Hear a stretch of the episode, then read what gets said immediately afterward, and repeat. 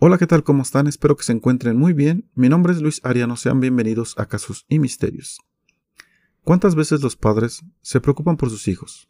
¿Cuántas veces les niegan salir sin entender que lo hacen para estar a salvos?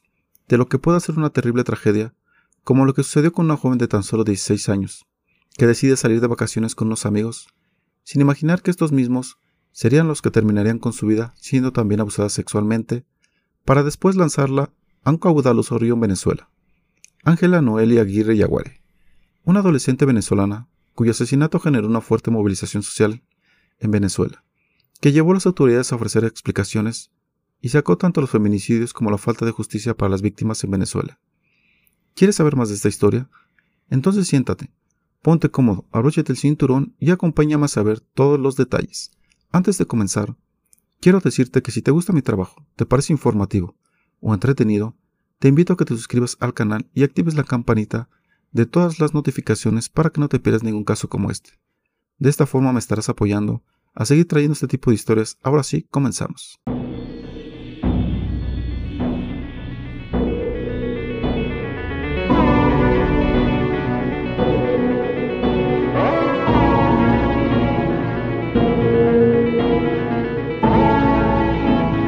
Ángel Aguirre, de 16 años, era estudiante de quinto año de bachillerato en la Unidad Educativa Adventista Maranata, en San Félix, Estado Bolívar.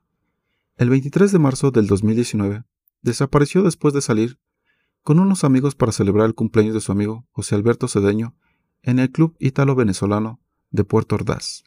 Su padre, Ángel Daniel Aguirre, la dejó a las 17 horas, a las puertas del club. Ahí Aguirre salió en una lancha junto a otras siete personas a las 18.30 hacia la isla La Terecaya, pese a la prohibición de la salida de las embarcaciones.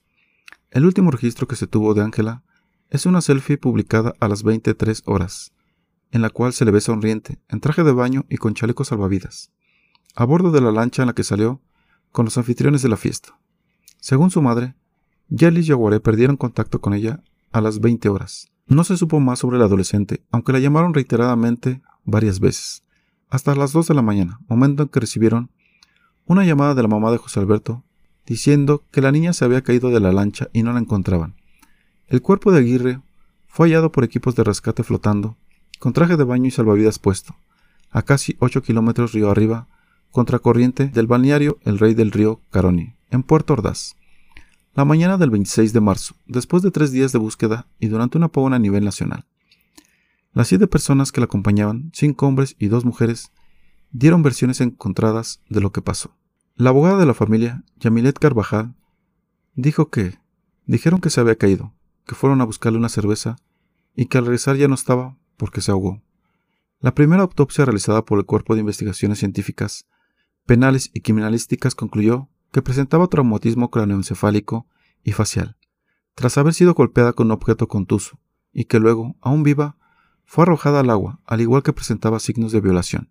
Mientras Venezuela se recuperaba del peor apagón de su historia reciente, surgió un movimiento ciudadano que viralizó el caso de Aguirre en redes sociales y exigió justicia por su muerte, lo que causó que obtuviera notoriedad nacional.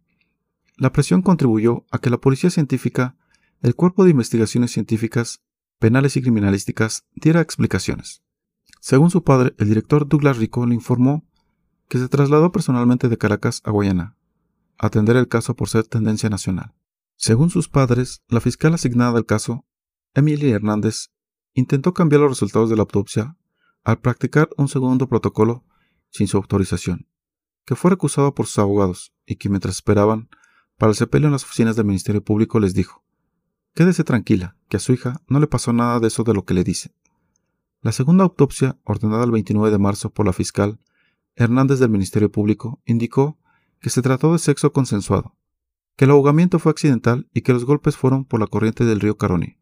Ángela, bueno, se le dio permiso para compartir en la piscina del Club Ídalo eh, el cumpleaños de su amigo José Alberto, que estaba cumpliendo ese día 23 de marzo, estaba cumpliendo 18 años. Que nosotros pues nos retiramos hasta la hora prevista que nosotros le dimos permiso a ella de 5 y media, 5, 5 y media de la tarde hasta las 8 de la noche. Y bueno, eh, nunca respondió los teléfonos.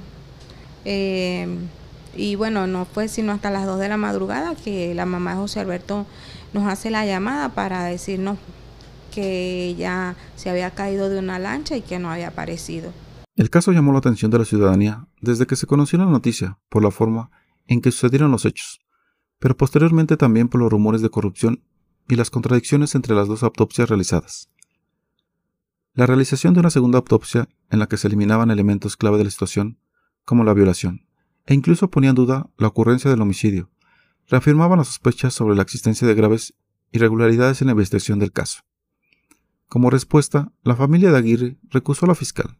La familia de la joven sostenía que había indicios de que el lugar donde fue encontrado el cadáver de la niña era el sitio en donde dejaron su cuerpo y no donde murió.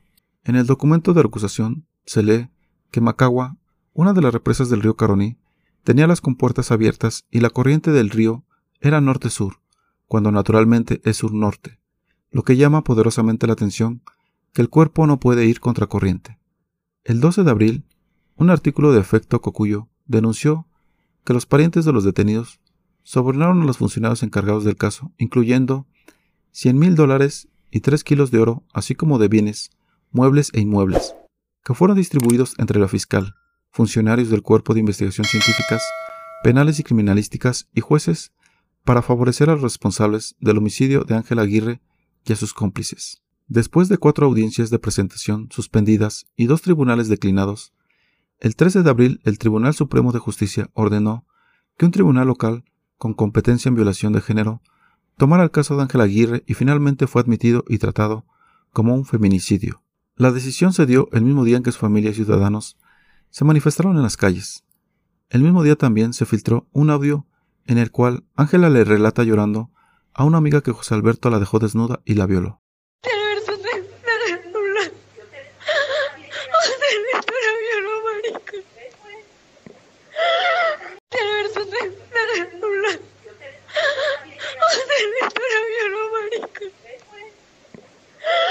Los padres de Ángela reconocieron su voz y el audio fue entregado a la Fiscalía como prueba del caso. El tribunal confirmó la detención de las siete personas que acompañaban a Aguirre en la lancha e inició la investigación del caso. El 19 de julio, los siete imputados tuvieron la audiencia preliminar en Caracas donde fue ratificada la privativa de la libertad y se les dictó como sitio de reclusión la cárcel El Rodeo 2 a los cinco hombres y en los teques a las dos mujeres.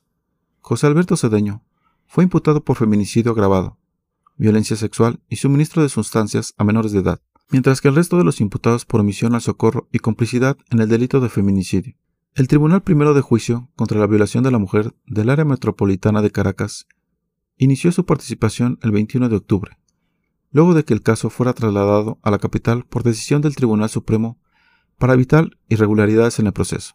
que la primera autopsia la hacen en el momento que sacan el cuerpo de, del agua.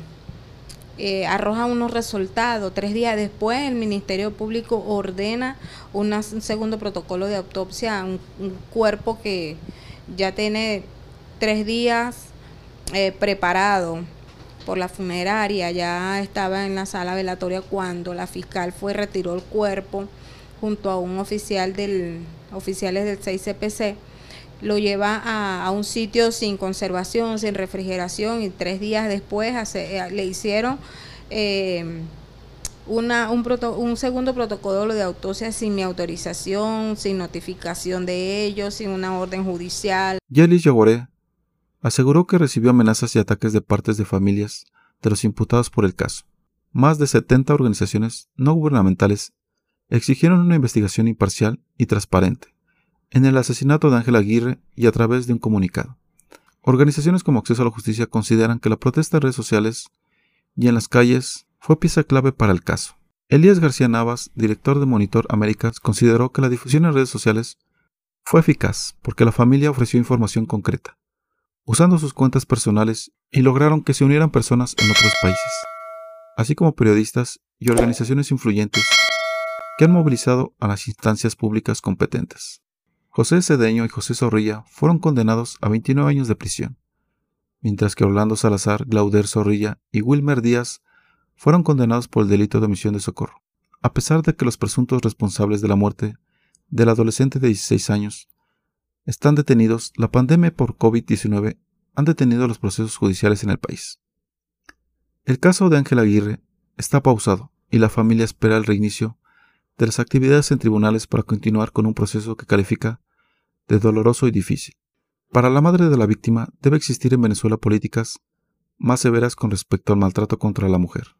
Y los feminicidios también piden más interés y menos apatía por parte de los funcionarios policiales con respecto a estos casos.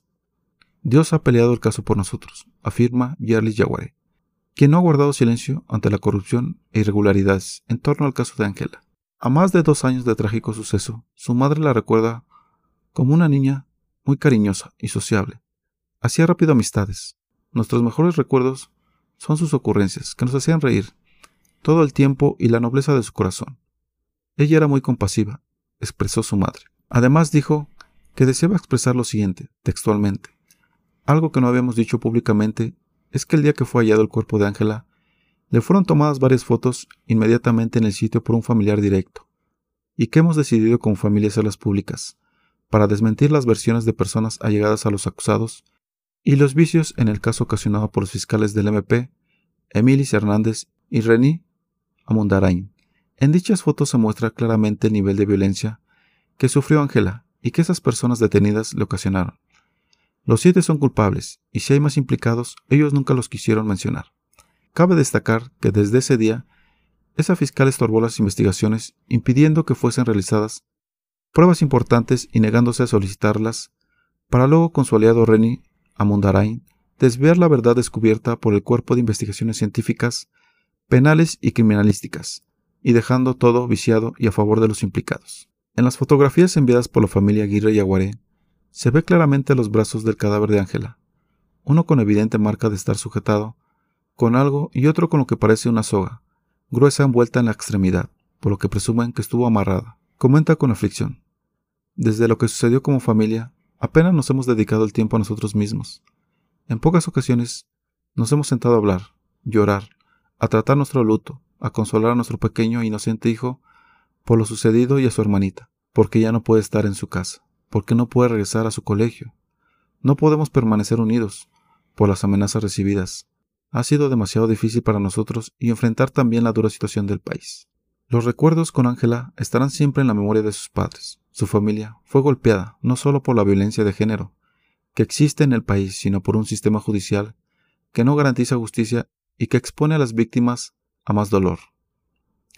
Un lamentable y triste caso.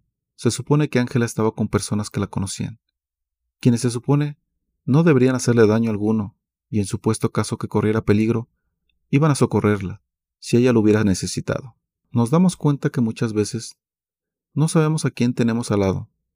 Amigos que decidieron terminar con la vida de una chica que tenía sueños y por la maldad de estas no pudo cumplir.